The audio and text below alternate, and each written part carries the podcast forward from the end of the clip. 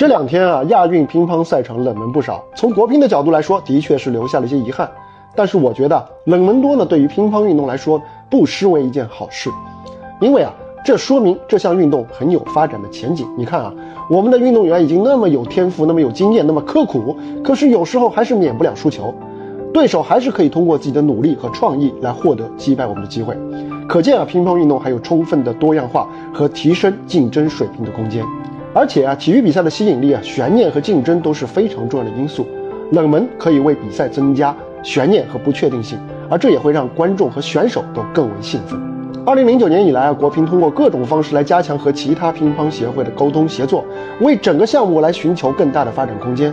如今啊，对手的进步当然主要是得益于他们自身的努力，但是呢，在某种意义上也是印证着我们的成功。当然啊，接下来。